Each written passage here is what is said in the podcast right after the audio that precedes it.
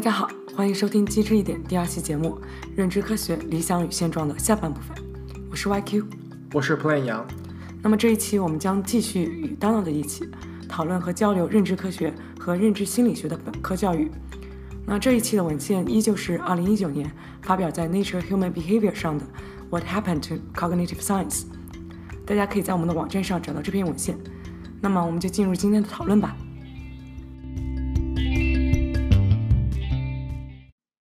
那我们来说说那个本科训练吧。在这篇文章里面，他们认为本科训练也是重要的一环，就是他们要把这个基础打好。然后，如果认知科学想要成为一门独立的学科的话，那么他们应该有一套完整的本科训练的这个机制、机制和那个大课程设置、课程设置啊。但是很显然，北美也没有几个本科 有这个项目的。很多人在知乎上也问他对这种东西感兴趣，他要学什么？那当然，你可以来 JHU 对吧？约翰霍普金斯大学有这个，碰巧有这个本科项目啊。你知道你们本科项目是都教些什么呢？就是他们也是在不同的范畴，就是他们有 A、B、C、D，就是我不是非常确定他有多少个 field，但是他每一个 field 里面最少得上一到两门课。这样才能毕业的。所以你们系从本科到博士的训练都是有这种领域，就是很跨领域的那种训练，非常非常非常的 aware of 不同的这种领域，而且就是非常明显的要求你一定要在不同领域上这种课。是的，是的。那么这个训练确实很靠赛啊。啊，是的，因为我们是是北美少数真正的靠赛系，就是靠赛的系。对他们。这里说的是很多系其实是心理学系，但但我也认同，就是因为本科生他们如果导师并没有教他们怎么选课的话，他们其实很多人都会选比较多心理学的课。对我做 TA 的时候，也有很多学生就是你们系过来的。我我本科是心理学的，嗯，对吧？那个你们两位本科都不是心理学的，不是不是我们不是，所以。我上过一门课叫认知心理学，你们有没有上过一门课叫认认知心理学？啊，我在本科的选修课的时候也选了这门认知心理学。你是几年级上的？我是大三、大四上的。你认知心理学之前学了别的什么先修课吗？就是可能上一门什么心理学与生活就没有。OK，但是你本科是没有学过一门叫做认知科学导论的。没有，没有，没有，根本就没有。那于老师，你本科肯定没有学。本科肯定没有上，但是后来我后来就是在读，在硕士期间，对，就是有这样一门课。你上了？上了一门，对对对。所以就是我们都没有学过一门叫做认知科学导论。对吗？因为我当时上的是心理系的课，它不存在认知科学导论。就是他们不根本不是没有，就我我不知道北大有没有，我我不知道北大有没有认知认知。科学导科学导，你们清华有没有认知的科学导论？清华应该，我当年起码没有。港大我印象中好像也没有，我不知道现在有没有。当年我也不知道现在的。当年我几乎肯定没有这样的课。我知道会有认知心理学，我们我是大三上的认知心理学。认知心理学本来是一门非常 tough 的课，那个但是我们那一年是别人教的，但是我但是我现在还是知道认知心理学，北大认知心理学是怎么教的。我碰巧拿到了一三年的那个课表，就是第一课的 PPT。我不知道现在认知心理学是怎么上，但是我猜可能大同小异。对，就是跟课本走嘛。但是你去就是你如果上认知心理学这门课，你是没有办法理解就是认知科学导论的这些问题。哦，认知科学导论这门课我听过，跟认知心理学完全是两码子事。它跟没有，就是在认知心理学里面，你可能会学很多，包括语言、记忆、perception。啊，就是这种这些很基础的认知功能，他们究竟是怎么实现的一些东西？但是认知科学导论完全不讲这些东西的。OK，就是因为我呃贴过那门课，他其实花了很多时间在讨论，比如说，如果一个我我们说一个外星人有智慧，他究竟会拥有些什么能力，或者是就是其实是。对于认知这个东西，就是进行一些比较基础的一些讨论。我个人觉得这样才是真正要学这个的。但是对于本科生来说，其实挺难的。OK，我本科学过一门认知心理学，然后我在 PhD 期间就是 TA 过一门认知心理学，就是我我导师上过认知心理学，他们我就会很明显的感觉到这两门认知心理学差别就特别大。嗯，国内认知心理学它主要是。按照 topic，就像你说的，就是今天我们这一期这一期讲认就是讲知觉感知觉，然后嗯下一节、下一节课我们讲记忆，下一节课我们讲注意。我现在基本上都可以背下来，就是 你你随便翻看一本认知心理学的教科它的模式都一样，教科书，你就会发现就是就是这个 perception 之后 attention，对对对，就是 认知心理学这个东西，教科书已经把这个？已经把这个认知心理学这个框死啊，划分成了这样几个东西，但是实际上你做研究你会发现根本不是这回事吧？对吧？就是没有明显界限的，而且有些时候你去学这个 topic，就是 topic by topic，你学不到很，就是你学到的东西就是是所谓的一些经典的研究，对吧？经典的东西。但是我们当时在本科的时候，对于这种基础知识，我们是没有读原始文献的，但是我们要求读文献，就是我们会写综综述，就 review，、嗯就我们当时要读文献是什么呢？就是说你学完这一章，把这些经典的教科书上的东西学完之后，然后你跑过去上网找这个 topic 下面的标题，然后你找几篇，然后你就这几篇写一个 re- review，嗯，就是经典研究和经典结论的那些原始文章，我们是没有读过的。哦我们读的都是最新最现在的一篇发展是什么样子，然后我们就把我们对于经典研究的那些从教科书上面获得了一些看法，然后基作为基础，然后读现在的 data，然后一起写一个。但其实你要求国内的本科生读原始文献，我觉得这个还是有一点，但是我们当时是要读英文文献的，就是你读 Traceman 原始文献，你和你现在读一篇当下的文献没有差别，都是读文献。呃，其实我觉得对于本科生来说，就是嗯，包括在美国或者是国内，现在其实比较喜欢去给学生读那种 review paper，就是那种，就是综述类的文章。然后我们刚讨论的那篇 Fastening to Slow Science 的文章里面也说过，其实现在包括科学家自己，就我们本身也偏向于读那种 review paper，因为它快，就快像。素食文化一样。我我我可以接受这个，但是现在我们讨论的是本科课程，它是一一门基础课程，你不一定要读最新的文献，你可以读，但是你在学习就这个领域的基础的最核心的这个问题的时候，那些知识你从何而来？你是从教材来，还是从原始文献来？这是我们要讨论的问题。OK，但是我觉得现在有一个问题是，就是特别是对本科生来说，你如果想让他呃了解一个领域，你是要给他一个 scaffolding 的，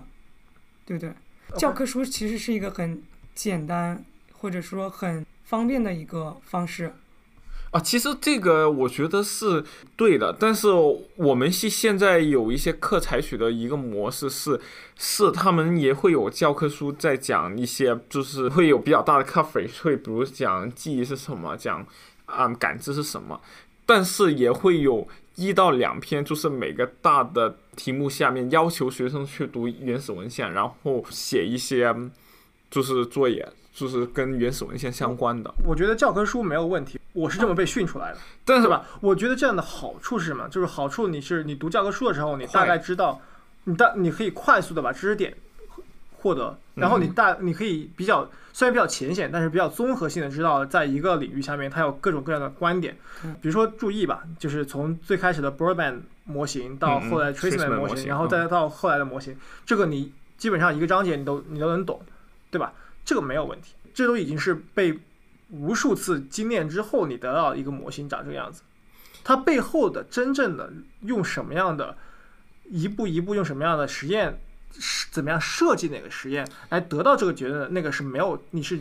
不知道的。但所以，所以你想说的是，他我们其实需要学习科学的历史跟科学过程，而不光是科学的结论。我觉得就是对知识本身，你可以你可以学到结论知识本身，但是心理学妙就妙在它的实验设计。你需要知道它是怎么样实验设计出来，然后得到这个结果的。当然，它我们也也想知道它妙在怎么样构建出这样的一个一个假设，对吧？但是这个东西你是读教科书你是学不来的。你可以读完教科书之后，教科书上面会有经典的这种实验范式，它一定会告诉你。比如说我们大二的时候学一门课叫实验心理学，那门实验心理学就 literally 就是学实验范式，就是一个月一个月下来，我们因为还配套了一门叫做实验心理学实验的课，那门教材就是说也是按照感知觉、注意这样这样一个一个 topic 排的，然后每一个 topic 里面就是讲实验范式，就是讲这种最流行的、最常见的实验范式，从心理物理学开始讲。嗯所以这样一学下来之后，我觉得有一个好处，就是我作为一个本科生，我对这种基本基本我对这种基本的实验范式就很了解，然后而且很有系统的了解。对我也我也我也可以理解，就是说啊、就是心理学领域在这个漫长过程中有一些已经成型的一些想法，这个我觉得可能比一些没有心理学背景的同学就可能会知道的更多一点。嗯嗯，嗯但是我来这边贴了一个心理学导论之后，我就发现心理学导论、心理认知心理学导论完全可以不这么教，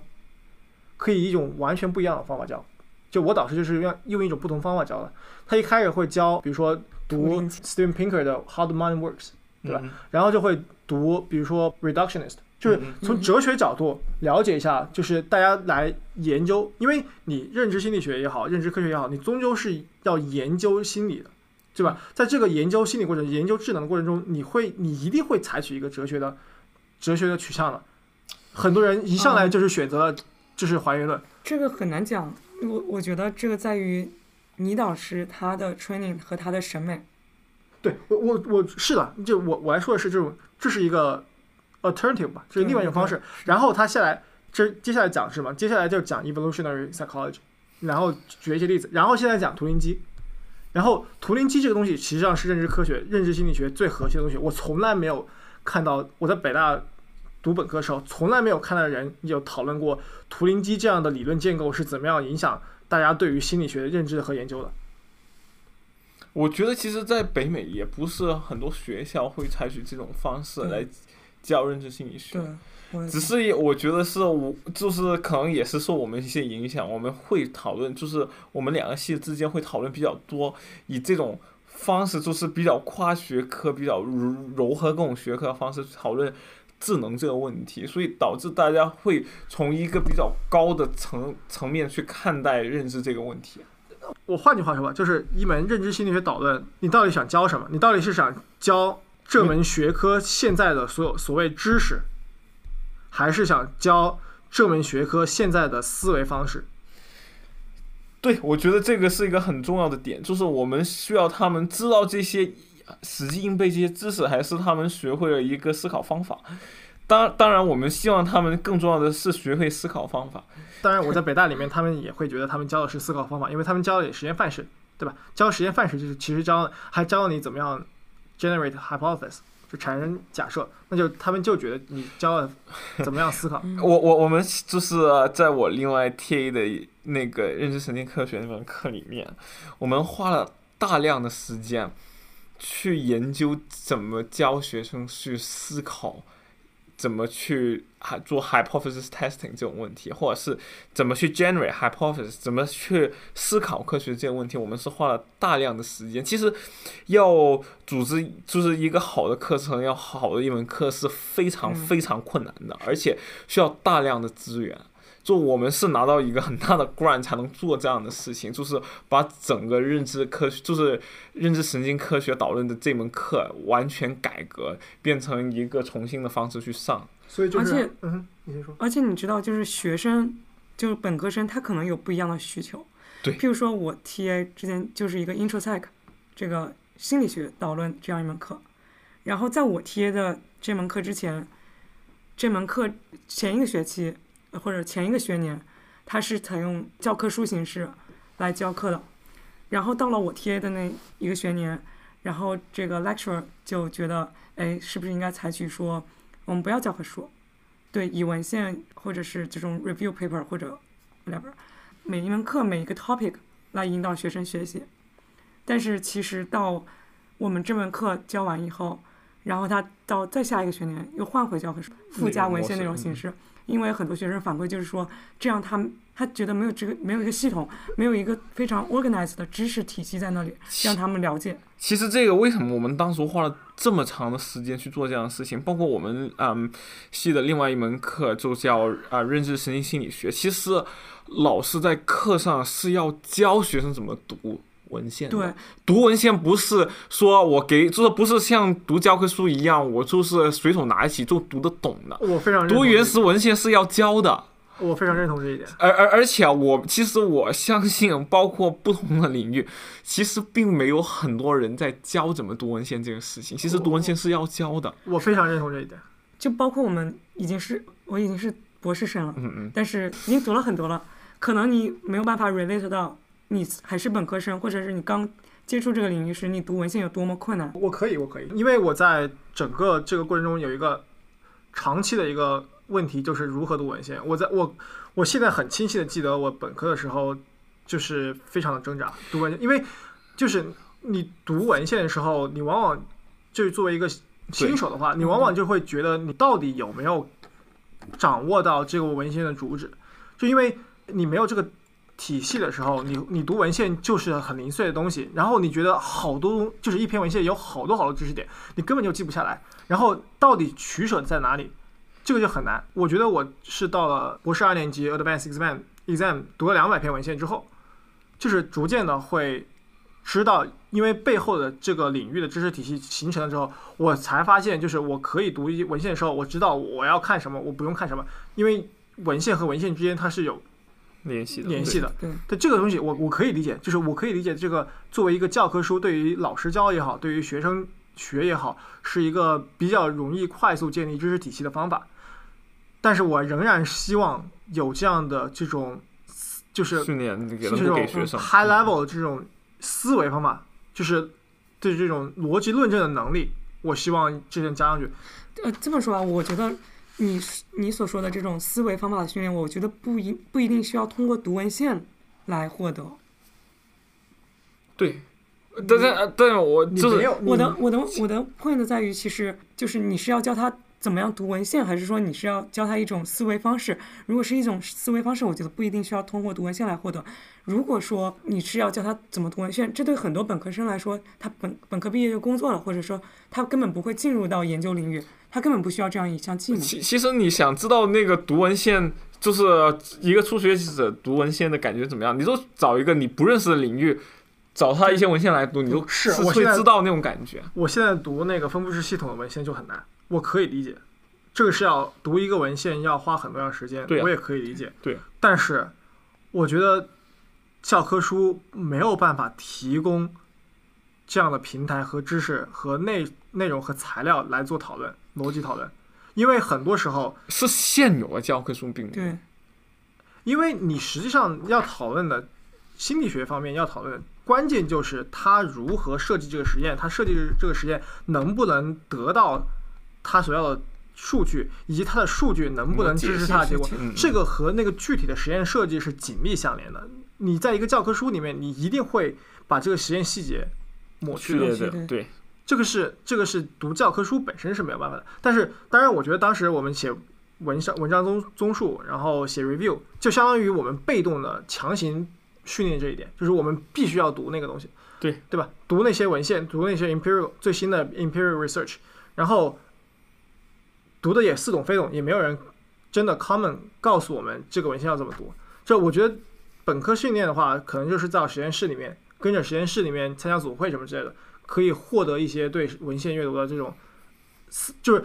这不仅仅是文献阅读，是真的是是就是思维方式的训练。其其实我觉得这这里有一点是，嗯，我觉得于老师跟 Andreas 说，其实是很多学生毕业之后并不是会继续留在学术界工，就是或者是他们会去有别的发展。但是我觉得为什么做学习读文献很重要，就是因为这个是学习怎么学习的一个过程。就是如果你拥有怎么在一个很复杂的体系里面 extract 你需要的信息，很快速的 extract 你所需要的信息的这个能力的话，这其实是对于所有大学生也是非常重要的。我觉得读文献能力很重要，是因为当下社会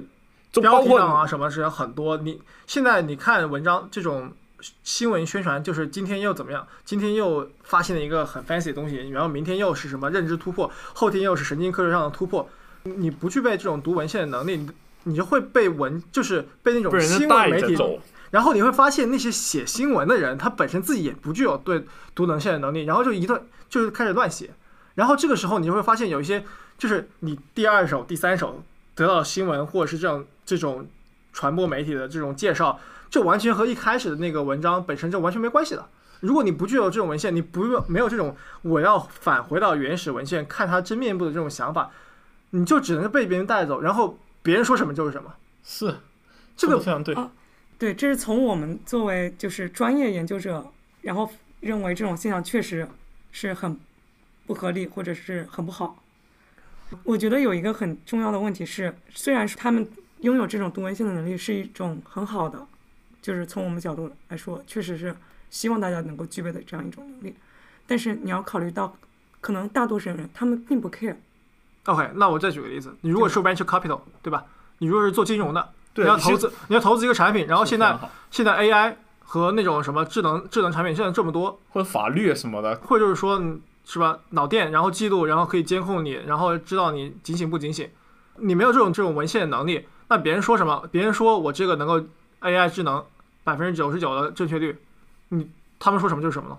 那我我觉得你这个钱，你这个钱投进去了，就被别人收割一锅韭菜嘛？但是我觉得这个不是说，嗯，关于某一个学科你具备读文献能力问题，就不是说你必须得学会读认知科学文献的能力，是一个更加 general, 怎么去阅读的能力。对，这这点我是赞同的。OK，就是 OK，好，那就是但是通我觉得通过读啊、一个一些学科的文献是能够学会，就是让学生能来掌握怎么去正确阅读的这个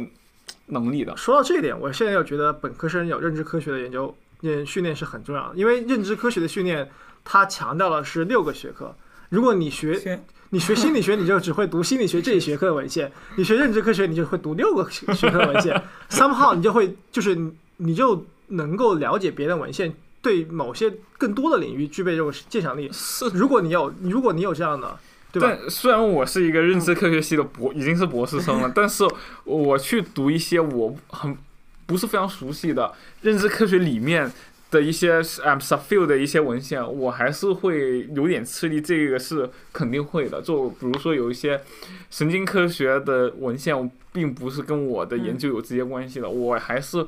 会需要一些时间去 pick up，但是我觉得就经过这样的训练，我比以前我肯定能够更快的去 pick up 我所需要的东西。那么，那么回到这个这个文章本身吧，对就是那个这个文章还是在说，本科生应不应该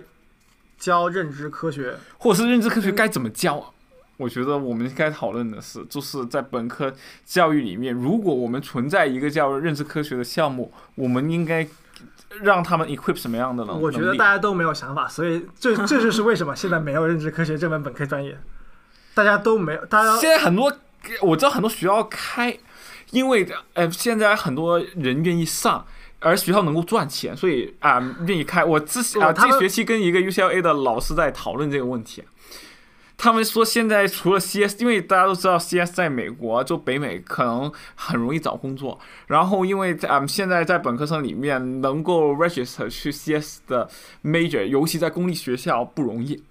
所以啊，就是他们也开了一个叫认知科学系，然后也是叫 CS，啊 同时呢，他们觉得也会能够学会很多跟 CS 相关的东西，就是 computer 相关的东西。他为什么不直接开 AI 这门课呢？那么他们有一些专业，但是已经被爆满了，对啊，所以他们就是现在现在像卡耐基卡耐基梅隆，对吧？有一些学校已经直接在 CS 之外开了一个我知道本科生的 AI 的这样的本科但是公立学校好像他们有比较多的限制，他们不能随意就是说开多少开多少，就是毕竟拿纳税人的钱嘛。对就是我知道，就就私立大学当然是比较自由的，他喜欢开什么开什么。但是公立大学是有这样的问题，所以他们，但是现在以前 qualitative science 就是其实他们这个 field 本来已经有了很长的一段时间，但是很长久以以来都不是一个非常热门的专业，可能就每年就几十人去报，但最近都突然爆起来，因为就是 CS 所以就是说，就是你要蹭这个热点是吧？就是的，你不能去 CS 学 AI，那你就来科克赛学 AI。对，就是这样。然后科克赛也顺便教了你一些编程，所以你就可以 somehow 就是在你找工作的时候说你懂这些东西啊，哎，那其实我有我对这个有一个疑问，就譬如说 cognitive science，然后我涉及到这么多学科，然后我想想，就是一个本科生四年，他是每他是每一个领域都学一个皮毛吗？还是说 intro 学一波不？那那有什么太大的意义吗？你觉得这跟譬如说我 major 不我 major 在 computer science，说然后我来考，我觉得，我觉得他，我我觉得就是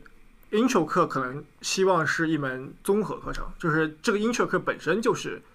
就是包括这六个领域的，然后你可以选 track，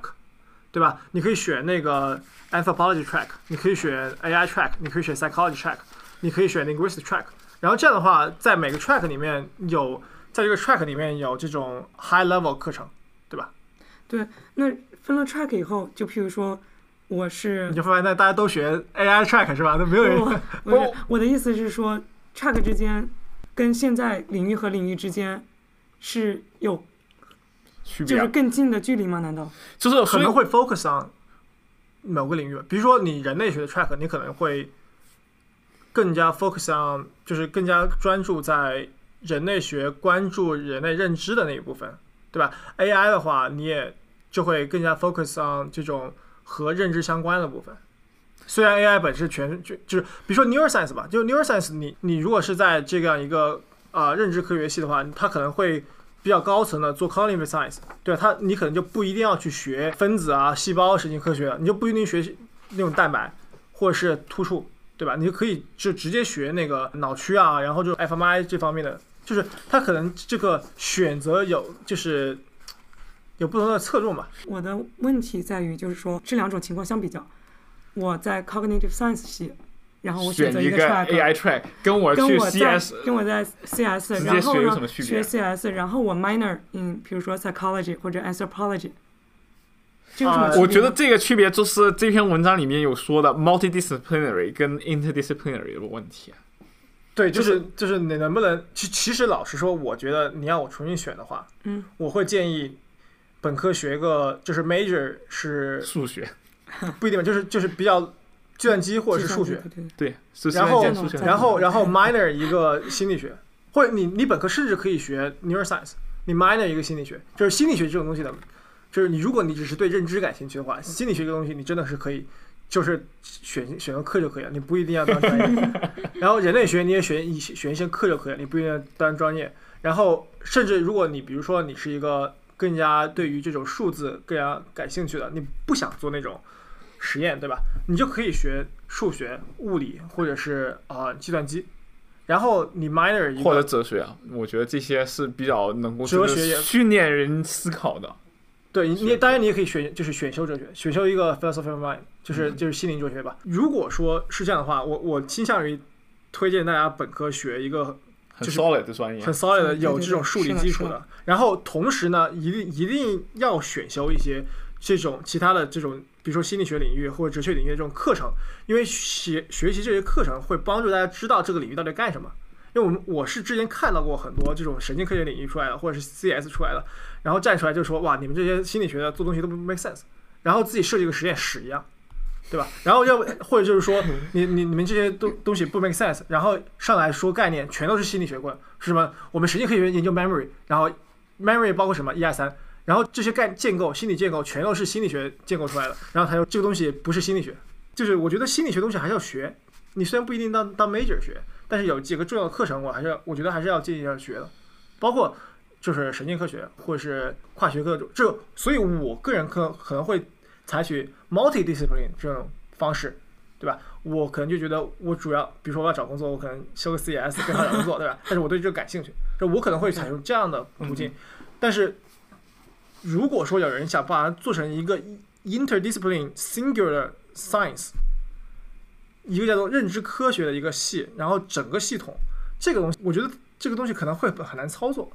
是就是因为太复杂，就是人类认知系统太复杂，就是不可以操作，我觉得就是要求你还是需要有很长的学习时间。就 somehow 你就是真的对只对人类智能这个东西感兴趣，你对其他的，比如说你对这操作系统不感兴趣，但是你就是对人类感知的，你就是想用计算机的方法研究人类智能，那就对吧？然后，然后同时你就觉得你就是想把这个计算机和大脑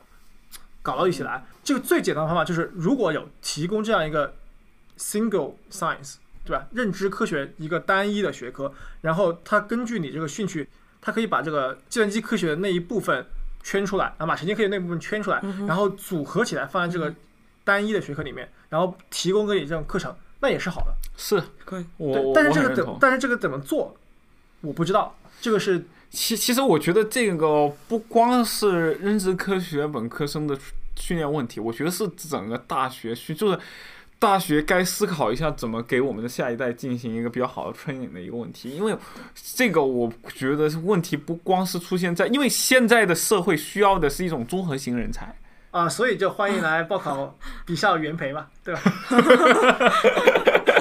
我我觉得原培学院对，就是 啊、清华好像只有数理学科班，你是你们是没有一个就是现在也有啊，现在你们也有这种跨学，就是跨院的这种。有有对，原培学院它的目的就是说跨学科，然后做普世的研究嘛，就是大家通才，对吧？但问题是，原培学院有很多困难在于，你到进研培学院之后，没有人跟你量体裁身，根据你的兴趣建立一个课单，然后所以原原培学院经常到了后面就变成了它 fall back 到某个某个领域里去了，其实它没有人做，所以就是。即使你有原配学院这样的东西，你也需要有多方的这种教授来一起商量这样一个课程大纲，是一个教育大纲。那真的是非常非常难。没，因为现在的重点是我们也应该要提供给学生他们自己去探索他们的兴趣的机会我觉得。学生不知道自己想干什么。不，所以他们要给他机会，他们探索啊，就是哦，如果他们有机会的话，这个上一下，那个上一下，他们才知道那些东西在现在干什么。我觉得理想型是这样的，贵校可能有些人，但是我们，我觉得我看到大多数情况是，大部分人，大部分的学科我不知道为什么根本不知道他们在做什么。我不知道自己要学什么。我可以，比如说北大心理学，北大心理系当年本科要上高数，对吧？然后要上一门编程的课，很多人不知道我为什么要上这两门课，和我学心理学有毛线关系，对吧？其中某一些人到了后面深造，然后到了那个读研究生的时候，就知道当年数学没学好。对吗？就是很多时候你在本科的时候你是不知道学这门学科的用途是什么？为什么要学就是到所以只能有人站出来告诉你，你就该学，你要。学这个，对啊，对吧？这是这是也是为什么高中就是要大家什么都要学啊的一个原因，就是因为你如果没有打好基础的话，你上不去啊。假如说现在有一个学有一个学校，如果你有一次重来的机会，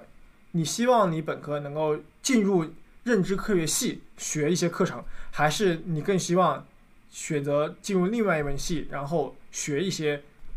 其他系相关课程？我估计我还是会去其他技术，比如数学系或者是计算机这种打好那方面的基础。对对，所以最终还是就是你你回过头来，你现在已经是 PhD 五年级了，你回过头来你还是愿意你的本科学科是一个 multi, 我现在 multidiscipline 而不是 integrated discipline，对吧？就是你不希望有单，你不希望把自己局限在单一的认知科学学科，你还是希望自己是一个有 somehow 是某一个学科，然后只是学一些这种知识。哦，我觉得现在是因为、呃没有能够提供一个 interdisciplinary 的一个啊、课程方案出来，就是一个培养方案出来。如果有的话，这个也不是不可以考虑。但是我觉得，为什么本科生很重要的一点是学好基础学科，是因为如果你连高数都不懂，或者是你连基本的代数都不懂的话，无论你是在认知科学啊。还是在任何其他学科，就是科学相关学科都不可能生存下去。现在的问题都在这儿，就是心理系有一门心理系有个分支叫临床心理学，我们不需要高数。问题还是要做统计。如果你你要进入那个里，临床心理学很多时候不做实证研究，你不做 CBT 的话，你就不做实证研究，你就是你就是 case study，然后就是你知道吗？OK，好的好的，就你你去想嘛，你去跟人做，你去跟人做咨询，我我知道我你我知道什么是啊、临床心理学的，对临床心理学的文章也会有有有一定的模型在里面。有些人现在临床心理学界有些人想做这个，想做实验研究，比如说想做焦虑啊，对啊或者是，但是实际上你如果做 consulting track 的话，你我就是跟人聊啊，我我的意思，所以说，如果你是想做研究，就是当然你是作为一他个 consulting 就不是研究了吗？那如果你你你真的是纯做 consulting，就不是研究，就是弗洛伊德当年也是研究啊，嗯 是不是？研究？没事，但是我说的是现在就是当代的一个啊方向，就是大家都要把东西是一个问题。变成一个 formal system 的方法去研究啊。啊，formal system 心理学并不 care formal system，认知科学它有一个架架构是，它希望做 formal system，心理学没有这个没有这个预设，OK，对吧？然后量化这个事情也是另外，就是量化，你就是现在说呃是不是好的研究就一定是量化研究，有很多领域我没有说好的领不有很多研究我现在的意思是说你要做趋势量化研究是，对啊，都要做对，但是我如果做质性研究的，我做 quality qualitative study research。放哪儿？我你不要问我发的，我现我现在可以告诉你，商学院很多人是做 qualitative research 的，他们做的很好，包括 sociology 他们也是的，就直接出书啊。可以啊，就是你你你你你得找到一个方案给那些人，就是有对。但但是他们就不，他们就可以 argue 说我们不需要学高数。对，我觉得 Donald 说的是想要想要做我们这种非常 basic、非常但就是然后那我的我的 argument 在这里就是说，你在本科学心理学的时候，你其实不知道你将来想做这个，你可能到了大二，但是到了大三的时候进实验室了，你才知道。但是你回过头来再学就太迟了，已经。就是我，你你知道，就是就像我当年知道哦，我现在要用这些东西啊，我再重新去学什么 abstract algebra 这种东西，已经太晚了。那我只能说活到老学到老呗。那是是，我就是作为一个人，就是 general 作为一个人，我们都是在啊活到老学到老。但是如果我们知道这些人以后很大机会会用上一些技能的话，我们就从小就教他，就是像外语一样，也不是每个人之后在他人生之中会说英语啊但是我们都会教他，因为他们现现在这个社会。在他们长大以后，有很大的概率他们会用得上，也不是说因为你一定用得上，所以我们要教你外语啊。说得好，所以我们就是要告诉大家，就是你本科时候多学点数学呗，对吧？我我其实推荐再学点什么信息论啊、图灵机啊，什么都学一点。对的，对的，对的，对的。你如果将来想要做这这些研究什么的话，dynamical 嗯 system 啊嗯这种课，对动态系统啊，然后神经科学也可以学一点嘛，就是但神经科学、神经科学和那个心理学很相似，就是它很多都是你要动动手，你真的是要动手。神经科学，不一定啊，就是你神经科学本科生没基本上不会让你动猴子。那现但是但嗯现在我觉得的那个国内跟国外的神经科学课应该有很大区别。就在我们当然了，嗯，Hopkins 有一门非常经典的课叫 Nervous System，那门课就比较信息量比较大，就比较难的一门课，但是它应该是能够给学生一个非常完整的一个对于神经科学现在研究的一个体系。是两个学期的课，但当然就是啊我也想，OK，我也想上那门课，对吧？但是好，那个就如果你有机会上那种课的话，我觉得这个是一个很好的 overview 对于整个系。但是现在我觉得对于本科教育很多地方都出现的问题是，他们并没有很好的课程，就是课程质量不够好，所以导致了学生学下来觉得没用。如果你的课程是是那个课程质量够好的话，学生学起来不会觉得没用的。我要我要插一句话，我们是双一流高校，北京大学心理学学院是双一流系，我们 我们你不能这么轻易的说我们那个不，我们不说你们学校哦 就，是美国，虽然全球都面虽然反过头来，我还是觉得我的本科教育还是很有缺陷，就是有有可以进步的空间，是吧？对对对，有可以进步的空间嘛。但是但是仍然我们是走在全国的前列，对吧？但是我们可以发现，就是大家，我们有多少同学其实最后还留下来呢？那就不好说了。嗯嗯，但那么不是我觉得这个不是并不是本科教育教育的目的啊对啊，它的目的是培养你成为怎么成为一个人。好的，好的，好的，我们我们谈的很深入，好吧？那反正这篇 paper 我们再总结一下呗，对就是我们每个人发表一下对这个 paper 的看法吧。我个人就是觉得他他说了一下在认知科学的想法，然后他说就是他说四个标准嘛，学者的这个从呃所属关系，然后呃文章的引用，本科生的训练和博士生的训练。我觉得他这个四个挑了这四个方四个方面来讨论，说现在的认知科学可能不是一开始想象的那样。我们前面也讨论了，我觉得有些地方他们的 argument 不是很成立吧，就是他们他们可能这种方法本身分析方法本身没有很到位。然后另外一方面，我们觉得就是造成现在这个样子也是有它先天的局局限性的，对吧？但是我还是想说，他们这样一个观点文章，这样一个就是很 qualitative 的文章，也能做的这么 quantitative，也能做出这种数据分析对嘛，这一点我是很佩服他们的。他们他们说话，他们做理论，他们说结论，都真的是有数据的，也就是支持的，这一点我很佩服，对吧？这篇文章很好。是的，然后就是我第一次知道有个叫做 cytometrics 的这样一个领域，那个那个，其实很多人做的这个。对我我这个还是很佩服他们能而且够能够图也非常好看。对，是的然后最虽然他们最终也没有给出什么很建设性的方案，但是我们讨论很多，不然就不是 nature human behavior，是 nature 啊。啊，得 说得好。说一下我对这篇文章的总结吧，因为这篇文章其实是 UCSD 的老师们写的一篇文章，就是 UCSD 跟我们系是两个在北美算是最大的认知科学系之一了。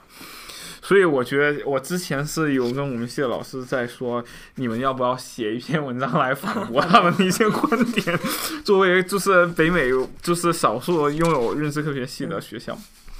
我对这篇文章的嗯一个很大的 take away 是他们对于 multidisciplinary 跟 interdisciplinary 的一个讨论，因为我觉得现在在认知科学这个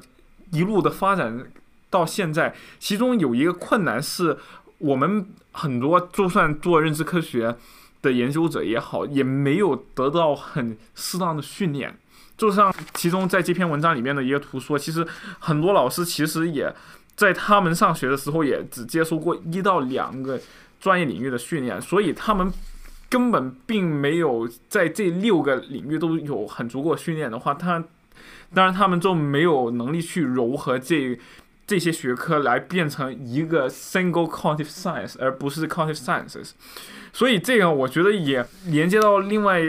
之前我们讨论的另外一篇文章，其实不光是做研究，我们要放慢脚步去。好好思考一下，我们应该要怎么发展。而在培养学生的时候，也需要来让他们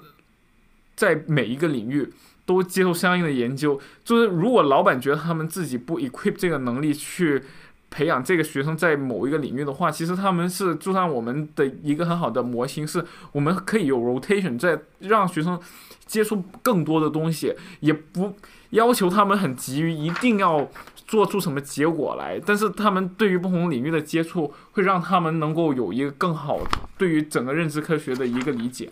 这是我对这篇文章的总结。于老师，你呢？我觉得这篇文章我最大的想法就是，其实它有一些可以说是不必要的担心吧。就是譬如说，他认为主要是可能心理学 dominant 了这个，不管是 publication，还是说 citation，还是说嗯，包括课程设置各种。但是我觉得，作为 cognitive science，它并不一定需要局限于我最开始创立这个学科，我的一些理念和我的标准，或者是设置，或者是要求。就说现在的心理系吧，就是其实很多，至至少我了解到一些做 cognitive psychology 的，他们会想要说，哎，我其实是做 cognitive science 的，然后我很多 projects，我会跟比如说 philosophy 的人合作，嗯嗯，或者是甚至说和你。你们系的一些人合作，甚至想要说更能够开辟跟 CS 那边合作。嗯嗯嗯我觉得这个也是一种慢慢的扩展 cognitive science 研究的一种方式，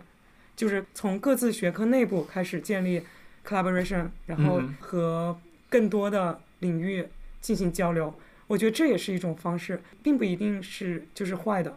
而从他创立初始这种想要从上至下 initiate 的这种。确实是会很困难，但是我觉得现状也并不一定就是就没有他说的那么糟糕，没有那么糟糕。对，哎，我可以说一下那个北大好像这方面做的不错，起码在我当时在的时候，啊，北大和北大的心理学院和生科是有紧密的合作的。然后好像有一个什么午餐会还是什么之类的，他们生科，然后心理学院，然后计算机科学学院，他们会坐在一起，甚甚至数学学院他们会坐在一起。啊，当时饶毅那个领的头吧，然后所以现在比如说饶毅跟我们学院也一起联合在一起发 paper，然后我们跟计算机科学学院一些做视觉的人也会联合发 paper，所以就是有就是有这样机会的。然后北师大的话，北师大有个认知所，当时我去过去他们那边做实验，他们的背景好像也很丰富，就是他们认知所是一个好像是一个独立机构吧。然后他们有做物理的，啊，有做神经科学做猴子的，然后也有做人的，所以他们这个所本身也是有很多这种不同领域的。但是他们做物理的好像没有，他们做物理好像是做核磁共振技术相关的，嗯，就是比如说脑电技术、核磁共振技术，对吧？就是，但是我们可以感受到，我我个人感受到一点就是什么呢？就是北大也好，北师大也好。我觉得他们更注重的是实，就是实证研究，就是他们的，他们就是很明确的，呃，实验科学家。我比较少看到这种理论科学家，然后也比较少看到有这种哲学领域或者是这种人类学领域的参与到里面这种讨论中，然后来建构一个认知的理论，或者是在理论上面有突破。当然，现在好像有一些这种 theoretical neuroscience 吧。就是有一些跟清华也有一些联系。其实我个人还是觉得缺少一些这种，可能是因为我没有接触到吧，我个人还是缺少一些这种理论的上面的，就是哲学理论上面的这种，或者是逻辑上面的这种、嗯，这种这种研究，心理学和哲学的这种研究的，更多的还是做实验，做实验，然后做实验。其实我觉得有一个模型可以参考的是你之前去上暑校的那个 CBMM，就是 MIT 搞，就是牵头的那个 CBMM，我觉得是一个我们之后在这个领域怎么去推进，就是怎么去发展的一个好的一个示范。那我介绍一下，CBMM 全称是 Center for Brain Machine and Brain Mind and 嗯 Machines。嗯，这个是 MIT 一百一十周年时候，Tommaso Poggio 他们几个就是传下来的。他们还还有一个发布会说，为什么现在是最好的时刻？又我们又搞起这个东西，然后搞一个 CBMM。其实不知道他们具体怎么运营的，我知道他们有这个有这个机构，但是他们是 co-affiliated 的，好像是。对他们，其实每个老师他们自己都是在自己学校嗯某一个系有一个教职，但是他们那个机构相当于是他会把这些人拉过来一起合作，而且他们有一些 funding，因为其实现在其中一个问题是那个 funding source 是一个很大的问题，就是比如 philosophy 他们的 funding source 跟啊、neuroscience 很不一样，所以他们合作起来对于那个钱也会是一个比较大的问题。但是 CBMM 它本来是有一些 funding 的，所以他们可以支持这些老师可以。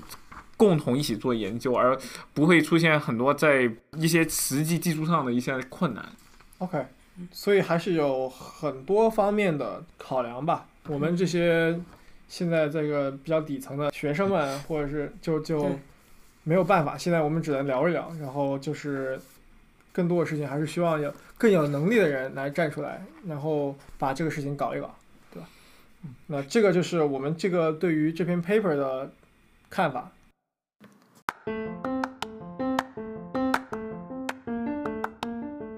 感谢大家收听我们这一期的节目。我们下一期会讨论图灵测试，并且会在二月一日进行更新。有兴趣的朋友可以预先到我们的网站浏览我们所选择的讨论文献。